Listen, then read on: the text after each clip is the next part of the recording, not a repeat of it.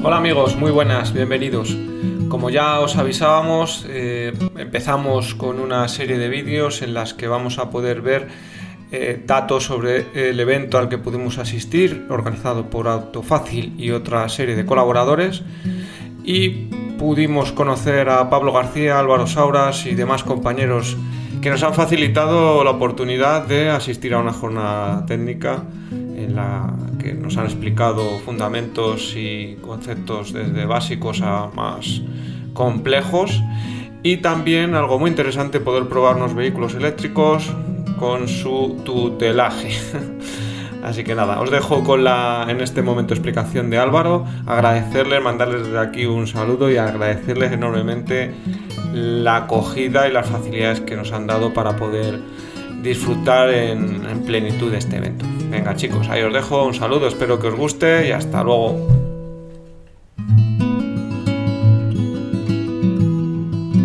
Tomás Cordero, responsable de marketing de Grupo Luique.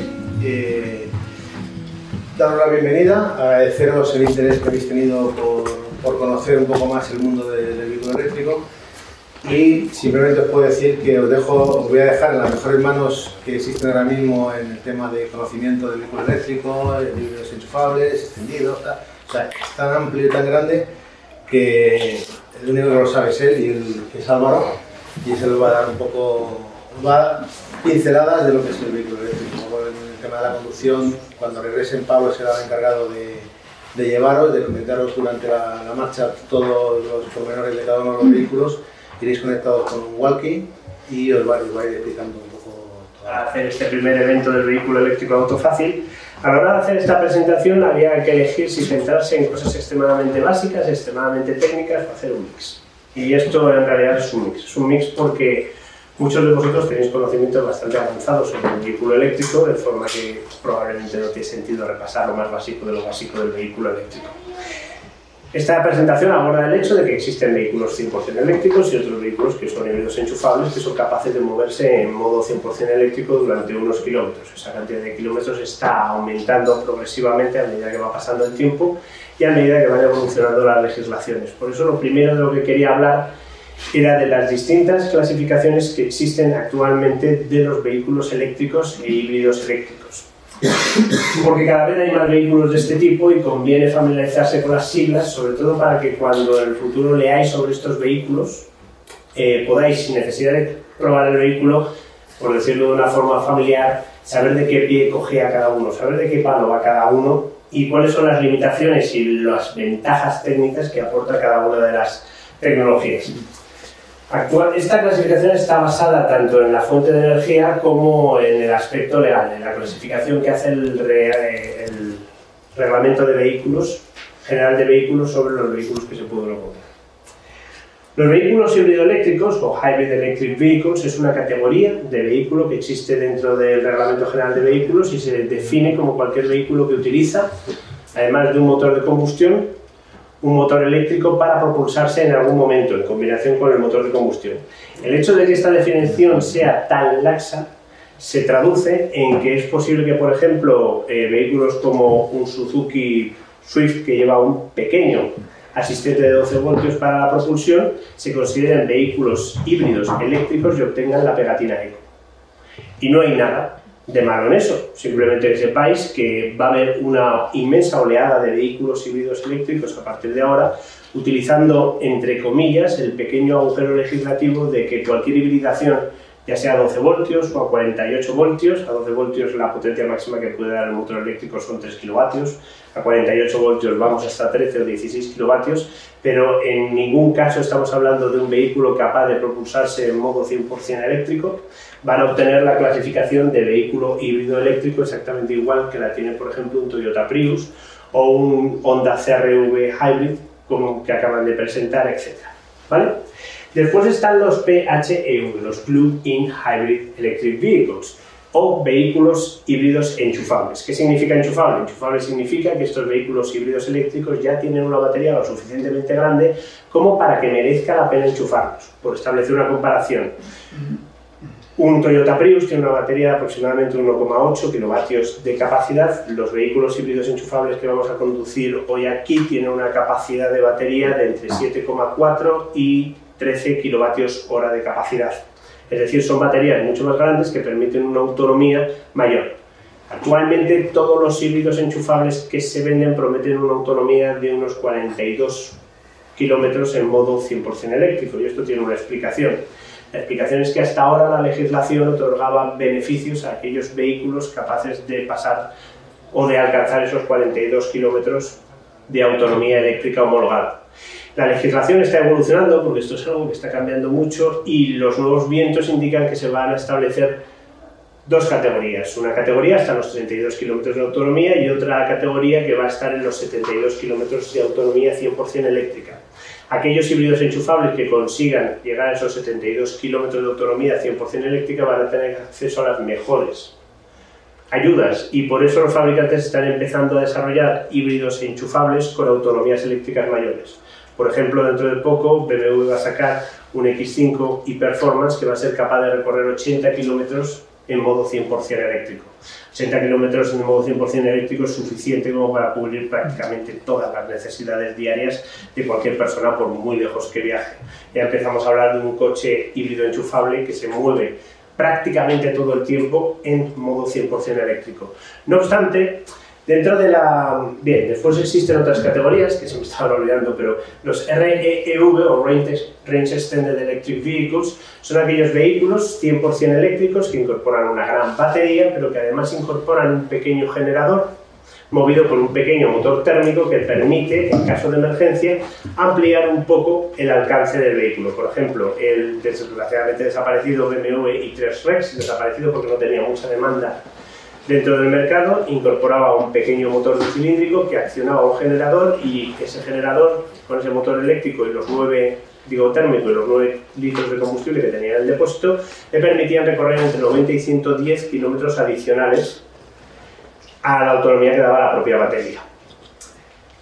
La definición de vehículo eléctrico de autonomía extendida y vehículo eléctrico híbrido enchufable es un poco turbia. Y es, me refiero con esto al hecho de que aunque la ley establece esas dos categorías, como vamos a ver, existen vehículos híbridos que son capaces de funcionar como vehículos eléctricos de autonomía ampliada en determinadas condiciones y que son capaces de funcionar como un vehículo auténticamente híbrido en otras condiciones. Estoy pensando en concreto en el Mitsubishi Outlander PEV que vamos a poder probar y que os voy a explicar cómo consigue hacer eso. De forma que esta definición no es del todo clara. Otra definición que establece la ley y que veremos en el futuro en la práctica son los FCEV, los vehículos eléctricos híbridos de pila de combustible. En este caso, en lugar de tener un motor térmico que acciona un generador que es capaz de recargar las baterías, lo que tenemos es una pila de hidrógeno que genera electricidad que es capaz de recargar las baterías. Una pila de hidrógeno es un dispositivo que coge hidrógeno, lo mezcla con el aire, con el oxígeno del aire y a partir de ahí genera electricidad de una forma muy eficiente. Vehículos de pila de combustible que existen actualmente en el mercado, muy pocos y en España absolutamente minoritarios porque no hay donde repostar hidrógeno actualmente. Pero por ejemplo, el Toyota Mirai, el Honda el Honda Clarity, por ejemplo, el, por supuesto el Hyundai Nexo, son vehículos de pila de combustible muy experimentales, pero que anticipan lo que van a venir. Y después están los BEV, los vehículos eléctricos de batería. Nosotros cuando decimos vehículo eléctrico siempre asumimos que es un vehículo eléctrico de batería, pero apropiado es decir vehículo eléctrico de batería porque, como os digo, en el futuro los vehículos eléctricos de batería van a tener que competir con los vehículos eléctricos híbridos de pila de combustible. No va a estar tan claro eso de que me he comprado un coche eléctrico, bueno, va a ser un coche eléctrico de batería, no. Van a empezar a competir. Sin embargo, hoy lo que tenemos son vehículos eléctricos de batería y tenemos vehículos híbridos enchufables, ¿vale? Antes de continuar, quiero romper una lanza por los vehículos híbridos enchufables. Dentro de la profesión conocemos a los vehículos híbridos enchufables, pero solo por hacer la broma, como los falsos autónomos. Los conocemos así porque mucha gente dice que los vehículos híbridos enchufables es algo que se compra a alguien para tener la pegatina E0, pero que nunca jamás lo va a enchufar, que es una especie de trampa. Creo que eso no es así en absolutamente ningún caso. Todo el que se compra un híbrido enchufable lo acaba enchufando. ¿Por qué? Pues por dos motivos, por tres motivos. El primer motivo porque ahorras combustible. Tú lo enchufas en casa y te puedes mover casi todo el día en modo 100% eléctrico. Y el segundo motivo, porque es mucho más confortable el funcionamiento eléctrico que el funcionamiento térmico. Una de las primeras cosas que, que aprende cualquier persona que se compra un híbrido enchufable es que cuando sale de su casa en modo eléctrico todo es fantástico y cuando se acaban las pilas de su híbrido enchufable y arranca el motor térmico, las cosas siguen siendo fabulosas, pero ya no son tan fabulosas, porque de repente aparece un ahí que no es muy molesto, pero que demonios, es una transición. Los coches eléctricos son tan buenos que cuando te compras un híbrido enchufable, quieres utilizarlo la mayor parte del tiempo en modo eléctrico por el tercer motivo, y es que son extremadamente confortables. Especialmente el Mitsubishi Lander PEF que tenemos, que tenemos aquí, vais a poder comprobar que es un coche muy bueno, un poco pesado, pero muy bueno, y que tiene una relación calidad-precio muy buena, y que si puedes utilizar en modo eléctrico, vas a tener mucha motivación para hacerlo porque en modo eléctrico funciona muy bien. Lo siguiente que vamos a ver, antes de meternos directamente con los coches eléctricos de batería, y de ahora en adelante los voy a llamar coches eléctricos para no añadir continuamente la, eh, la coletilla de batería, pero tener en cuenta que todos los que tenemos aquí son coches eléctricos en cierto modo, es ver cómo funcionan los híbridos enchufables. Más que cómo funcionan, ¿Cómo se pueden construir? El propósito de esto, que al principio puede parecer un poco lioso, es que cualquier coche que os vayáis a encontrar híbrido enchufable, ya sea pues lo vayáis a probar, lo vayáis a comprar, os lo encontréis en una revista, en un vídeo de internet, o os hable cualquiera de él, cualquiera coche, podáis saber, simplemente sabiendo cómo está construido, cuáles son sus puntos fuertes, sus puntos débiles y cómo funciona, que os hagáis una idea de la clase de producto ante la que estamos. Bien. Conceptualmente se suelen establecer dos clasificaciones Híbrido serie e híbrido paralelo. ¿Qué significa híbrido serie? Híbrido serie significa que el flujo de energía se produce en serie, en cascada, de arriba para abajo, por ejemplo, en este gráfico. El combustible, el depósito de combustible lo he puesto en rojo porque actualmente se asume que quemar combustible es lo peor que puede hacer uno, ¿no? Es algo totalmente infernal. En un híbrido serie lo que ocurre es que el combustible se quema en un motor térmico, se genera energía que utiliza un generador para cargar la batería, que utiliza esa energía para accionar un motor eléctrico que mueve una transmisión, que mueve las ruedas, que mueve el vehículo. Por ejemplo, un BMW i3 Rex, cuando se le acababa la batería, cuando llegaba a esa zona de la batería, donde tenía que arrancar el generador térmico, era un híbrido serie. Por eso os decía antes que la definición de REEV y PEF es un poco confusa, porque un REV da a entender que no es en realidad un híbrido, sin embargo, un REV es un híbrido serie. ¿Qué ocurría? Pues arrancaba el motor térmico que utilizaba combustible para generar electricidad, que iba a la batería, que movía el motor eléctrico, que movía la transmisión, que movía las ruedas. El flujo de energía era en serie en cascada, ¿vale? Y por supuesto en tu casa lo podías recargar, podías recargar la batería. ¿Qué ocurre en un híbrido paralelo? En un híbrido paralelo, por un lado, tenemos una batería que acciona un motor eléctrico que es capaz de mover la transmisión para mover las ruedas. Esto es lo que se denomina el funcionamiento 100% eléctrico. Y por el otro lado, tenemos un depósito de combustible que es capaz de alimentar un motor térmico que genera energía que va a la transmisión para mover las ruedas. Y este es el funcionamiento puramente térmico. Se llama híbrido paralelo porque, como podéis ver, el flujo de energía no se produce en serie, sino que se puede producir en paralelo. Y de hecho se produce en paralelo. Un híbrido paralelo muchas veces puede utilizar, por ejemplo, al acelerar a fondo, energía de la batería para generar par con el motor eléctrico al tiempo que utiliza energía del combustible para generar par con el motor térmico y así incrementar las prestaciones. ¿Vale? Teniendo esta filosofía, la híbrido serie y la híbrido paralelo, lo que sería fabuloso sería hacer un híbrido serie paralelo, que es un híbrido que es capaz de hacer las dos cosas, recargar las baterías funcionando en híbrido serie y utilizar el motor térmico también para mover el coche mejorando las prestaciones y mejorando la eficiencia en aquellos momentos en los que moverse en propulsión puramente eléctrica no es muy eficiente, como por ejemplo a alta velocidad, utilizando el motor térmico directamente para mover las ruedas. A esto se le denomina híbrido serie paralelo. Vamos a ver exactamente cómo se puede hacer esto, cómo se puede mezclar la hibridación serie con la hibridación paralelo. Pero antes de hacer eso, perdón, que me he anticipado un poco, quiero explicaros, porque esto que os he dicho aquí de por un lado va la energía eléctrica y por otro lado va la energía térmica, si no lo veis explicado exactamente desde el punto de vista de la mecánica, cuesta entenderlo. Por eso aquí tenemos todas las posiciones en las que podemos poner una máquina eléctrica en un coche convencional para convertirlo en un coche híbrido. ¿Vale? Y las vamos a repasar rápidamente porque es muy interesante y además vais en el futuro a empezar a hablar de híbridos P2, híbridos P1, híbridos P4 y os vais a preguntar, ¿qué demonios es eso? Bien, lo primero que podemos hacer, esto lo han inventado los alemanes, claro, que son capaces de segmentar y clasificar absolutamente todo, y no he incluido las casas además de las P, que son los embragues, porque entonces ya sería realmente demencial.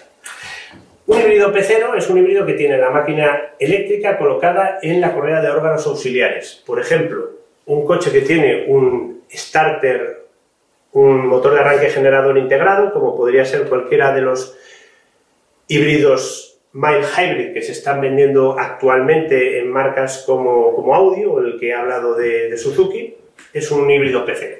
El problema del híbrido P0 es que a través de la correa de órganos auxiliares no se puede transmitir mucha potencia al motor térmico. Entonces estamos limitados en unos 3 kilovatios aproximadamente. La alternativa para transmitir más potencia al motor térmico es colocar una máquina eléctrica directamente en el cigüeñal, a la salida del cigüeñal del motor térmico. En este caso ya podemos incrementar la potencia que estamos proporcionando al motor térmico, el apoyo que estamos proporcionando al motor térmico hasta aproximadamente los 16 kilovatios de potencia. Tanto la posición P0 como la P1 se la denomina hybrid porque si os fijáis, tú no puedes conseguir una propulsión puramente eléctrica poniendo un P0 o un P1, porque siempre que funcione el P0 o el P1 va a estar girando el motor térmico, incluso si no inyectáramos combustible. Entonces, con P0 o P1 no es posible conseguir una propulsión 100% eléctrica y entonces se denomina mild hybrid en lugar de denominarse full hybrid. La posición P2 consiste en poner un embrague aquí que desacopla la parte térmica del resto de la transmisión y poner una máquina eléctrica a la entrada de la caja de cambios. Muchos, muchos vehículos, por ejemplo, de BMW, la gama e-Performance, es lo que hacen. Tienen una caja automática de 8 velocidades y antes de la caja automática de 8 velocidades tienen un motor eléctrico lo suficientemente potente como para mover el vehículo en modo 100% eléctrico. De forma que el motor térmico no funciona y el P2 es lo que arrastra el vehículo. Estos vehículos son híbridos enchufables de tipo P2. Sin embargo, los que tenemos aquí, en concreto que tenemos aquí del grupo BMW, que es un Mini Countryman SE, no es un híbrido enchufable de tipo P2, para que veáis la cantidad de opciones que hay, sino que es un híbrido enchufable de otro tipo que vamos a ver ahora. El P2.5 es algo que actualmente no existe en el mercado, pero que conviene que tengáis en cuenta y consiste en que en lugar de poner la máquina eléctrica a la entrada de la caja de cambios, lo que voy a hacer es integrar la máquina eléctrica dentro de la propia caja de cambios. Dentro de unos meses se va a comercializar un vehículo híbrido no enchufable eh, de Subaru, que es, eh, utiliza un motor que se llama e-Boxer, que es un híbrido de tipo P2.5 y que tiene una máquina eléctrica no muy potente, de manera que es un full hybrid, pero es un full hybrid eh, en momentos determinados. No es capaz de moverse en, modo full hybrid durante muchísimos metros y, por supuesto, no es un híbrido enchufable porque su batería es muy pequeñita, no merecería la pena enchufarla. La configuración P3 consiste en poner la máquina eléctrica a la salida de la caja de cambios. Actualmente no hay ningún fabricante que utilice la configuración P3, pero lo habrá en el futuro. ¿Cómo se puede aprovechar la configuración P3 para hacer algo interesante? Los motores eléctricos son capaces de proporcionar muchísimo par, un par muy elevado. Entonces, en lugar de tener un motor aquí que está girando a unas revoluciones muy elevadas, podemos poner un motor aquí que funciona a revoluciones más bajas, pero que genere mucho par de manera que no me importa que esté a continuación de la caja de cambios en lugar de estar antes de la caja de cambios, porque es tan potente, tiene tanto par, que no le importa estar después de la caja de cambios. Un P4 consiste en poner el motor eléctrico directamente atacando el diferencial de las ruedas delanteras, ¿vale? Eso significa que está completamente después de la caja de cambios y que en muchos casos ni siquiera está acoplado a ese eje la caja de cambios, porque puede estar, puede estar en el eje trasero. Esto es lo que se denomina un e-axle o un eje electrificado. Hemos cogido un eje trasero y le hemos puesto un motor eléctrico con un diferencial para tener tracción eléctrica en ese eje. Los dos híbridos enchufables que tenemos hoy aquí, el Mitsubishi Lander PEF y el Mini Countryman SE, utilizan esa solución para su eje trasero. Tienen un motor eléctrico en la parte trasera que acciona las ruedas traseras y después delante tienen una máquina térmica con un tipo de hibridación que vamos a ver ahora que acciona las ruedas delanteras. Aquí pone EV y EV para que veáis la comparación en cuanto a complejidad con un coche eléctrico convencional de tracción total, en el que lo único que tienes es una máquina eléctrica delante, un motor eléctrico delante con una transmisión, un motor eléctrico detrás con una transmisión y por supuesto de todo esto te olvidas, incluida la caja de cambios, porque un coche eléctrico no la necesita. Estas son las distintas topologías que existen para un híbrido paralelo, en el que, como hemos dicho, es posible que ocurra lo siguiente, que el motor térmico mueva las ruedas a través de la caja de cambios y que simultáneamente el motor eléctrico mueva las ruedas a través de la caja de cambios para que se sumen en paralelo los dos pares motrices y, por ejemplo, conseguir más prestaciones en aceleración. Vamos a ver ahora en qué consiste el concepto de híbrido serie paralelo. Como os he dicho antes, es un híbrido que es capaz de trabajar tanto en serie como en paralelo, como simultáneamente de las dos maneras. Este gráfico en concreto es la ilustración de cómo funciona el Mitsubishi Outlander PEF. En el Mitsubishi Outlander PEF el motor delantero es de este tipo. Y lo que podemos hacer es, por un lado, imaginemos que se nos ha acabado la batería. Bueno, vamos a explicar exactamente cómo funciona durante todo su, su envelope de funcionamiento. Salimos de casa con la batería completamente cargada, de manera que la batería manda electricidad al motor eléctrico y mueve las ruedas y el motor térmico no tiene que arrancar en ningún momento, todo es perfecto. Llega un momento en el que la carga de la batería ha bajado lo suficiente como para llegar a esa zona que llamamos flotante, como vamos a ver en la siguiente transparencia, en la que el coche empieza a comportarse no como un coche eléctrico, sino como un coche híbrido. Entonces el Outlander PEF tiene dos opciones. La opción 1 es arrancar el motor térmico y accionar un generador para cargar la batería y que la electricidad que entra en la batería accione el motor eléctrico para mover las ruedas. Y esta es la configuración que se llama serie, porque si os fijáis, la energía va siguiendo la misma línea hasta que llega a las ruedas. Sin embargo, a alta velocidad es más eficiente todavía que el motor térmico accione directamente en las ruedas. Entonces lo que se hace es que se acciona este embrague y si os fijáis, la energía es capaz de ir directamente hacia las ruedas. Sin embargo, cuando nosotros aceleramos a fondo, es posible que necesitemos todavía más potencia. De forma que además de accionar directamente el motor térmico las ruedas, podemos pedirle al motor eléctrico que utilice energía de las baterías para accionar las ruedas. Y en este caso estamos funcionando en paralelo.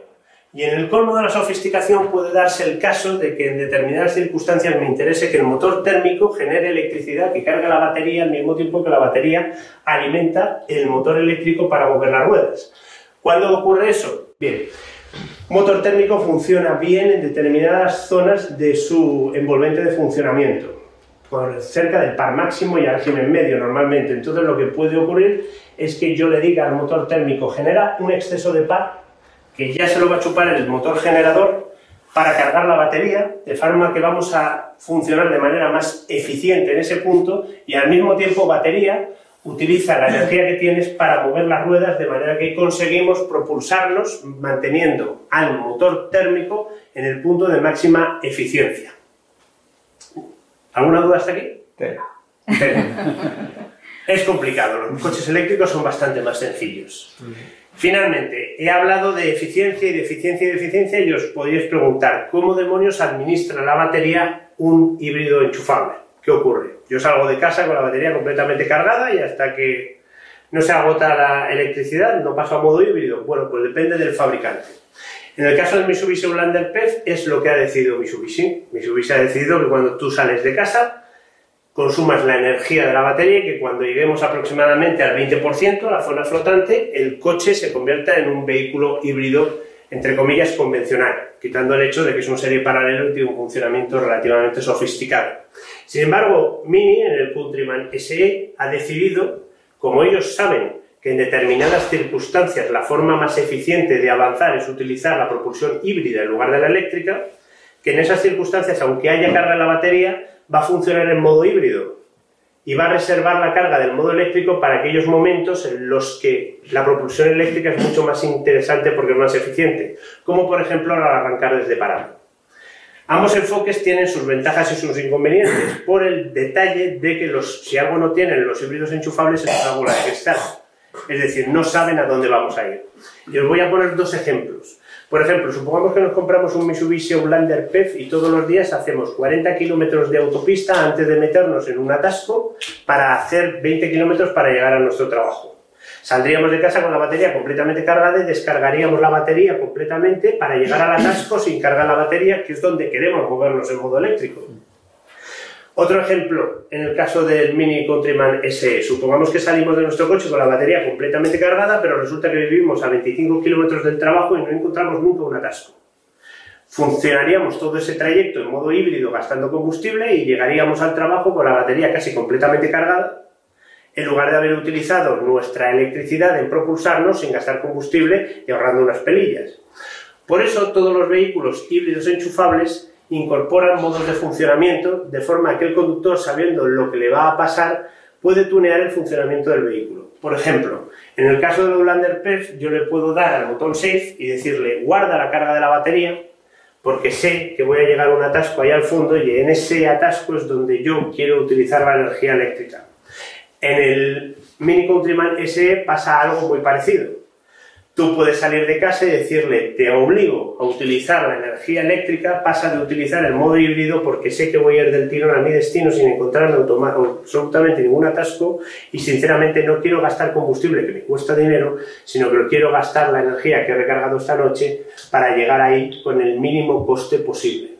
Además, todos los híbridos enchufables incorporan otros dos modos. Normalmente uno se llama Power o algo parecido, es un modo de altas prestaciones. ¿Por qué? Los híbridos enchufables, como hemos visto antes, utilizan el modo paralelo para mejorar las prestaciones. Cuando tú aceleras a fondo, el motor térmico da todo el churro que tiene y el motor eléctrico da todo el churro que tiene. Si tú quieres permanecer mucho tiempo obteniendo las máximas prestaciones, porque por ejemplo quieras conducir desaforadamente en una carretera de montaña, vas a necesitar mucha carga en la batería, porque si se agota la batería tus prestaciones descienden. Entonces cuando activas el modo pago lo que le estás diciendo al coche es regenera batería continuamente, cárgala continuamente porque necesito tener un colchón mucho más grande que este 20% que llamamos la zona flotante porque me voy a hacer rectas enteras acelerando a fondo porque quiero ir muy deprisa. Puede ser legal, ilegal, pero quiero ir muy deprisa. Y además incorporan otro modo, que es el modo charge, que actualmente no tiene mucho sentido, pero que podría tenerlo en el futuro. El modo charge sirve para decirle al coche, recarga la batería eléctrica utilizando el motor térmico como generador. Hacer eso no tiene mucho sentido desde el punto de vista de la eficiencia, porque estamos gastando un montón de combustible en generar electricidad de forma poco eficiente. Pero existe en previsión de que pueda pasar lo siguiente en el futuro, que algún ayuntamiento tenga la luminosa idea de decir, en esta zona no solo no vas a poder entrar con un vehículo que no sea eléctrico o híbrido enchufable, sino que no vas a poder entrar utilizando el motor de combustión en absoluto. Entonces, el modo charge sirve para que si yo voy a una ciudad del futuro donde pasa eso, le pueda dar al botón y obligar al coche a cargar las baterías para que cuando llegue a ese punto le pueda decir muévete en modo 100% eléctrico y entonces tenga carga en las baterías para poderme mover en modo 100% eléctrico. ¿De acuerdo? ¿Preguntas hasta aquí? Tienen un botón también que es 100% eléctrico. Sí, todos tienen un botón que es 100% eléctrico. Como he dicho, por ejemplo, en el Mini Countryman SS, los coches eléctricos que afortunadamente son extremadamente más sencillos. Son una auténtica idiotez, como decíamos en cierta charla. Un coche eléctrico tiene pocos elementos y casi todos son muy sencillos de comprender. Está el motor, el motor eléctrico es el que propulsa el coche, está el inversor, que es la cajita que alimenta el motor eléctrico utilizando la energía de la batería, está el cargador embarcado, que es lo que nos permite cargar la batería, y está la propia batería, que es lo que nos proporciona la energía para movernos. Vamos a repasarlos muy deprisa. Empecemos por los motores eléctricos. Los motores eléctricos son extremadamente mejores que los motores térmicos. Son absolutamente todo ventajas. Primera ventaja, son extremadamente ligeros. Un motor eléctrico pesa entre 75 y 110 kilos, incluyendo el inversor del que vamos a hablar más tarde, para dar potencia del orden de los 200 caballos. Para conseguir eso con un motor térmico, pues necesitaríamos un motor de 160 o 170 kilos. Su eficiencia energética es extremadamente alta. En un motor térmico yo cojo, por ejemplo, 10 kilovatios hora de energía del combustible y lo que consigo para moverme es el 30% de eso en el mejor de los casos imaginables y en el caso de que me meten un atasco, entre el 8 y el 7% de eso. Por eso los coches térmicos gastan un montón en los atascos. Porque los motores térmicos funcionan muy mal en las condiciones que denominamos transitorias. Acelerones, parones, etc. Un motor eléctrico es capaz de proporcionar el par máximo desde 0 revoluciones por minuto y eso significa que yo no necesito una caja de cambios. Las cajas de cambios existen en los motores térmicos para suplir el pequeño detalle de importancia de que un motor térmico es un dispositivo muy fracasado que solo es capaz de funcionar bien en un intervalo muy estrecho de revoluciones. Sin embargo, en un motor térmico, no, desde 0 revoluciones por minuto tengo par y tengo muchísimo par. De normal, los coches eléctricos no necesitan cajas de cambios. Después está el hecho de que tengo una respuesta instantánea, tan instantánea que todos los motores eléctricos de los coches suavizan su respuesta en términos de tiempo de respuesta, porque un motor eléctrico es capaz de pasar de dar cero para al máximo par en milisegundos. Y no solo podríamos romper la transmisión, y cuando digo transmisión me refiero a la única relación de transmisión que hay ya diferencial, sino que además la gente iría continuamente así, de manera que la respuesta del acelerador hay que suavizarla en cierta manera. Pero un motor eléctrico brinda una respuesta del acelerador tan afilada como tú quieras, algo que en un motor térmico es imposible de conseguir. En un motor térmico con turbo existe eso que se llama turbo lag.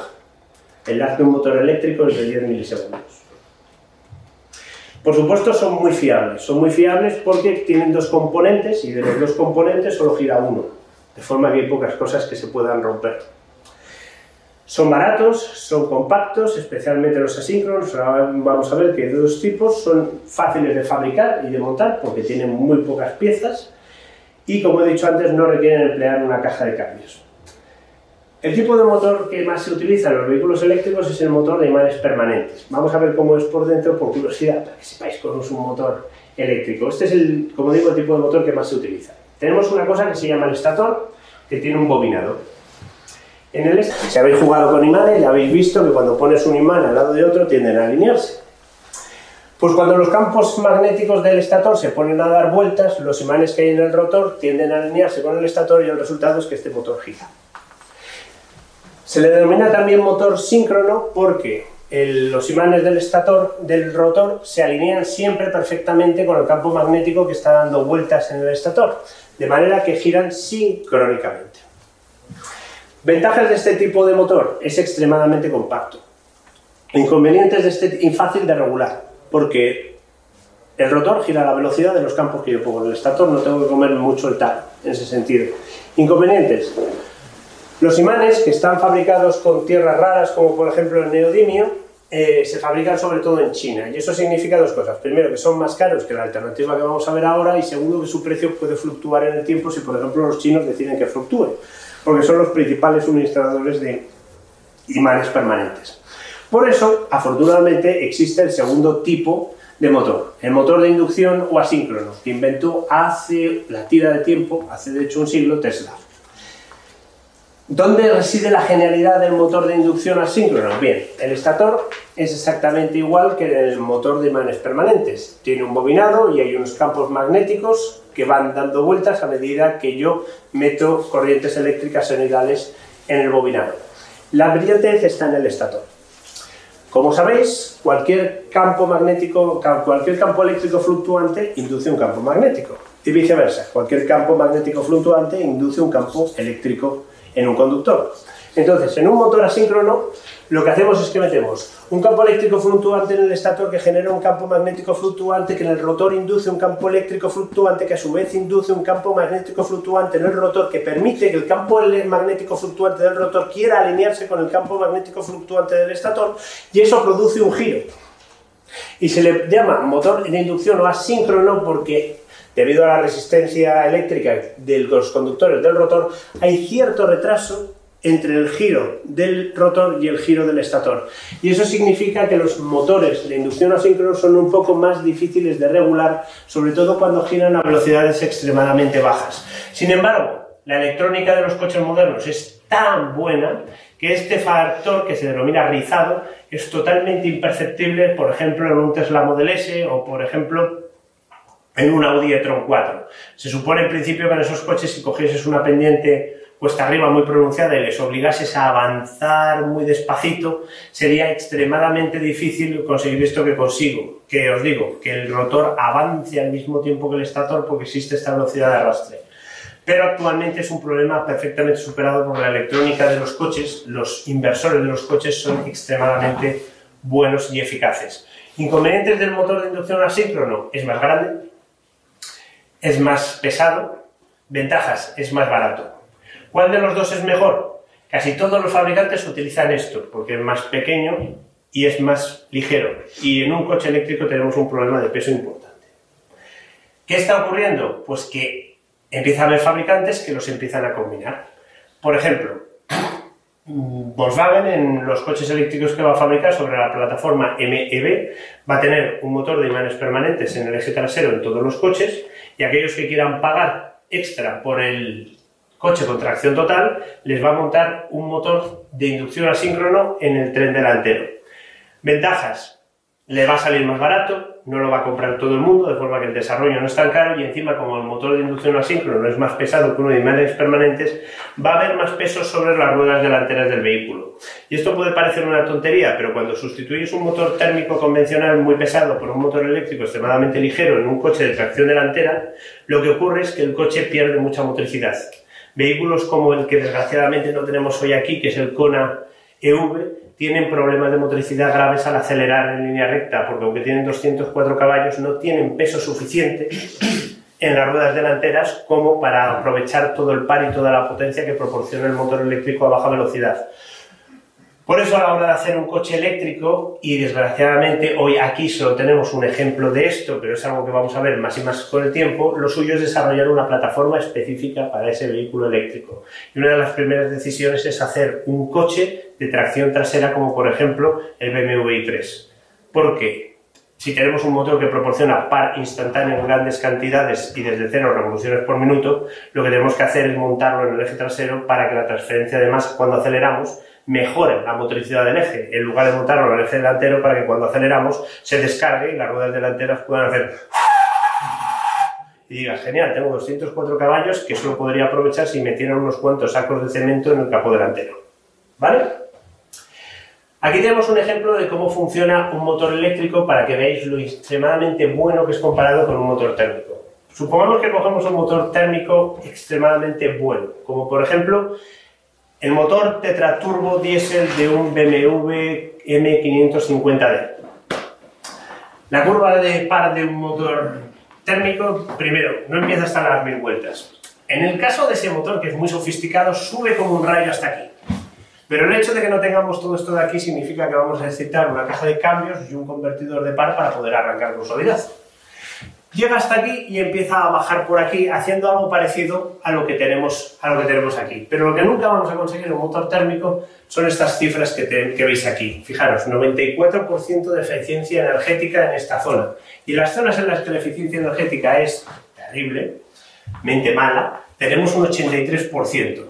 Ningún motor térmico va a poder funcionar así de bien jamás. De forma que un motor eléctrico es, con toda seguridad, mucho mejor que un motor térmico a la hora de mover un coche.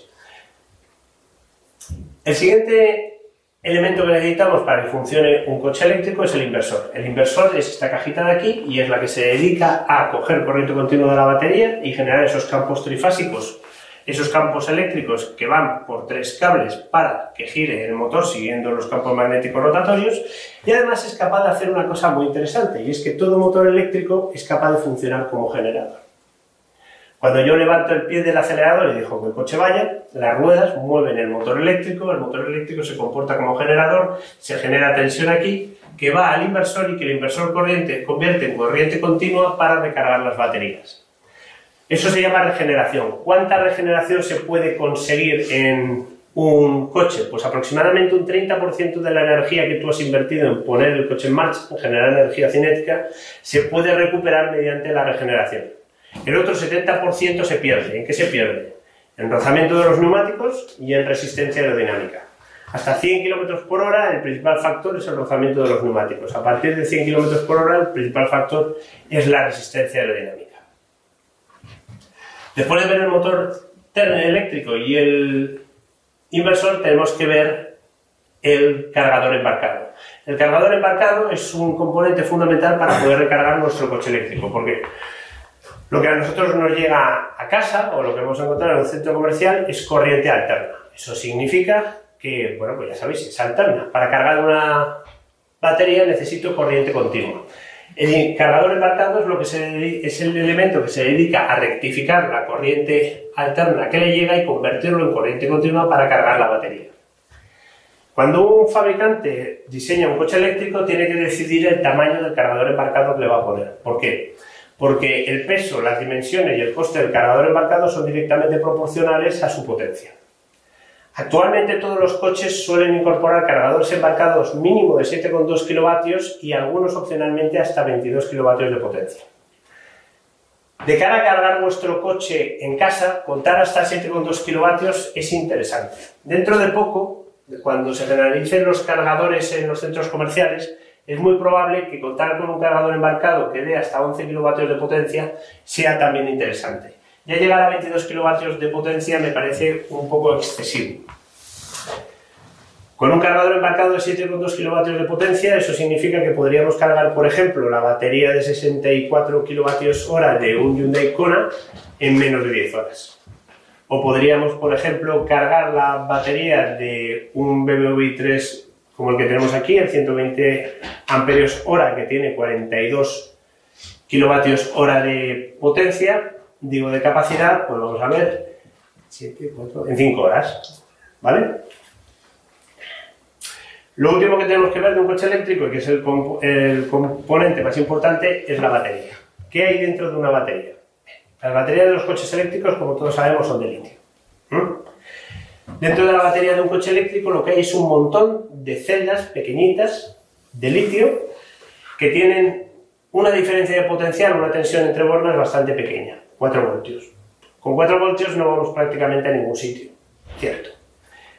Pero la principal virtud de las baterías, de las celdas de las baterías, es que son capaces de proporcionar, primero, que son capaces de almacenar mucha cantidad de energía de electricidad y segundo, que son capaces de proporcionar intensidades muy altas. Las celdas no, la liga de las celdas no consiste en proporcionar tensiones altas, porque por la reacción química que hay dentro son incapaces, sino en proporcionar sin despeinarse intensidades altísimas. Por ejemplo, 500 amperios. 500 amperios da muy de sobra para matar a cualquier persona muchísimas veces o incluso para hacer un, un equipo de soldadura por puntos. Entonces, ¿qué hacemos para conseguir un montón de energía eléctrica que propulse nuestro coche eléctrico? Combinar la capacidad de las celdas de proporcionar una intensidad muy alta con colocar un montón de celdas en serie para obtener también una tensión muy elevada. Y para eso voy a utilizar una analogía hidráulica que no es del todo exacta, pero que es una buena forma de familiarizarse con estas magnitudes. Lo que tenemos aquí es nuestra batería, ¿vale? Y veis que tengo dos parámetros, los 94 amperios hora y los 350 voltios. Esto sería, por ejemplo, la batería de un BMW i3 de la anterior generación. Ahora tiene 120 amperios hora de capacidad. Los 94 amperios hora es la cantidad de electricidad que hay dentro de la batería. Por ejemplo, esta botella tiene 33 centilitros, podría decir que tiene 33 amperios hora de cantidad de electricidad en su interior. Si yo esta batería con 33 amperios hora hago así y me la echo por encima, sinceramente, no me pasa absolutamente nada. Si yo cojo una celda de 4 voltios de un coche eléctrico y pongo los dedos en el borde positivo y negativo, una celda, por ejemplo, de 94 amperios hora como la que tiene el BMW i3, no me pasa absolutamente nada. Ahora, si yo esta botella de agua la presurizo hasta 350 bares de presión y hago así y me echo el agua, pero la mano.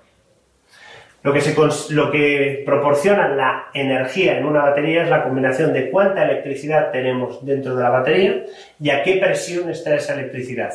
Los voltios son la presión dentro de la batería, los amperios hora es la cantidad de litros que contiene la batería.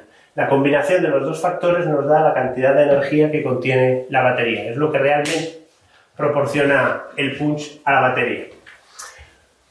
Analogía con los coches, eh, analogía con los coches convencionales y su depósito de combustible para que os familiaricéis con estos parámetros y podéis hacer cálculos en vuestra casa de la autonomía que tiene un coche. Un kilovatio hora es como un litro de combustible en un depósito de gasolina. Una batería de 64 kilovatios hora tiene 64 litros eléctricos de capacidad. ¿De acuerdo? Otra magnitud con la que os tenéis que familiarizar, que es muy sencilla, son los kilovatios hora a los 100 kilómetros, que es el consumo medio de vuestro coche.